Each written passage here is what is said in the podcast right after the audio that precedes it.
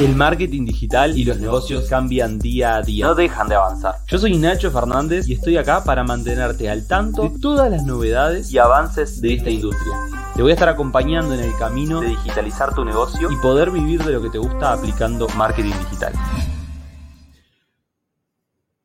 Muy buenos días, tardes o dependiendo del lugar donde estés, muy buenas. Bienvenidos a otro podcast de Nacho Fernández, donde tengo el objetivo de ayudarte a digitalizar tu negocio, vivir de tu pasión con el marketing digital. Ya saben que yo soy un friki del marketing, me apasiona el marketing digital, los negocios, y hoy les traigo un tema que probablemente te va a ayudar muchísimo si querés mejorar el vínculo, la relación con tu cliente ideal. Y sí, tal vez muchas veces escuchaste el término Customer Journey o, eh, o el camino de tu cliente ideal es un término que se utiliza muchísimo a la hora de diagramar nuestro embudo de ventas. Muchas veces, eh, cuando en este podcast les he traído el tema embudo de ventas, les he hablado de que hay que hacerlo en consecuencia al camino, al recorrido que da tu cliente ideal al Customer Journey. Pero no me he parado a hablar nunca sobre este concepto, sobre el Customer Journey y cómo construirlo. Así que de eso se va a tratar este breve podcast porque obviamente sí es un tema en el cual se puede profundizar, pero aquí quiero darles solamente el punteo necesario para que puedan ya ir e implementarlo. Y después, sobre la práctica, cada uno va a profundizar más o menos dependiendo de eh, cada caso. Así que comenzamos de lleno. Primero, ¿qué es el Customer Journey? Customer Journey se puede definir como el camino, el recorrido que da tu cliente desde que identifica que tiene la necesidad hasta que termina comprando o incluso el proceso post-compra. Em, y, y, la mejor forma de representarlo es con uno mismo. Pensá vos personalmente cuando vas a comprar un bien o un servicio, cómo se da todo tu proceso de compra. Personalmente, cuál es tu camino. Y tal vez al principio, cuando en realidad primero es identificar que tengo la necesidad, ¿no? Identifico que tengo esa necesidad, el deseo de consumir un producto o servicio o directamente ni siquiera lo estoy asociando con un producto o servicio muchas veces. Identifico que tengo el problema y después en un proceso aparte eh, comienzo a decir, ah, bueno, seguramente hay un producto o servicio que puede ayudarme. Por ejemplo, hace unos días, les voy a dar un ejemplo muy, tal vez muy básico, pero para que todos lo podamos entender. El otro día me dolía mucho la espalda, me desperté con dolor de espalda. Y dije, opa, voy a tener que empezar a hacer algo para sentirme más cómodo, para estar mejor. Identifiqué esa necesidad de mejorar la salud de mi espalda, ¿no? Entonces, ahí fue cuando, bueno, empecé en la búsqueda de alternativas. Dije, pará, eh, tengo que comprar otro colchón. Este, este, colchón lo tengo hace muchos años. Incluso el colchón que yo tenía me lo habían regalado, me lo había regalado una persona que, ya lo había usado por muchos años incluso, así que eh, es un colchón que tiene muchísimos años. Entonces dije, bueno, me tengo que comprar otro nuevo. Y ahí comenzó la búsqueda de alternativas. ¿Qué fue lo primero que hice? Entrar a Mercado Libre. Mi proceso de compra fue en realidad bastante corto porque yo identifiqué la necesidad, entré en Mercado Libre, eh, Flo, mi pareja, me compartió un, link también que vio en Mercado Libre, directamente lo compré, esperé el producto y lo usé. Pero mi proceso de decisión de compra, mejor dicho, mi, mi customer journey, podría haber sido eh, un poco más largo, ¿no? Podría haber eh, dicho, bueno, bien, encontré esta marca, llamo o entro a su página web, dentro de su página web veo el producto en profundidad, veo sus redes sociales, ¿se entiende? El, este customer journey, dependiendo de tu cliente ideal, puede ser más o menos corto.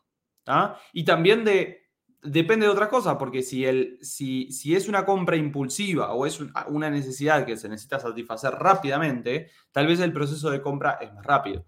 Yo siempre pongo dos ejemplos bien extremos, ¿no?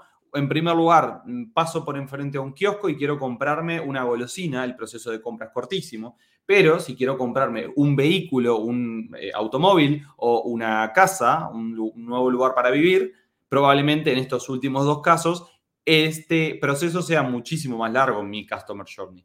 Ahora bien, ustedes se estarán preguntando, se, me se estarán diciendo, me estarán diciendo a mí en este momento, Nacho, muy lindo esto, muy lindo el ejemplo que me estás dando y demás, Pero ¿cómo hago yo como empresa para crear mi Customer Journey?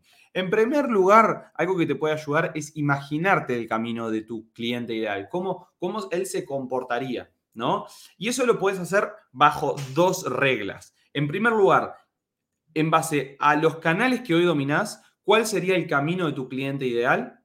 Y en base a los canales ideales que deberías dominar para, para guiarlo realmente en ese camino. ¿Se entiende lo que voy?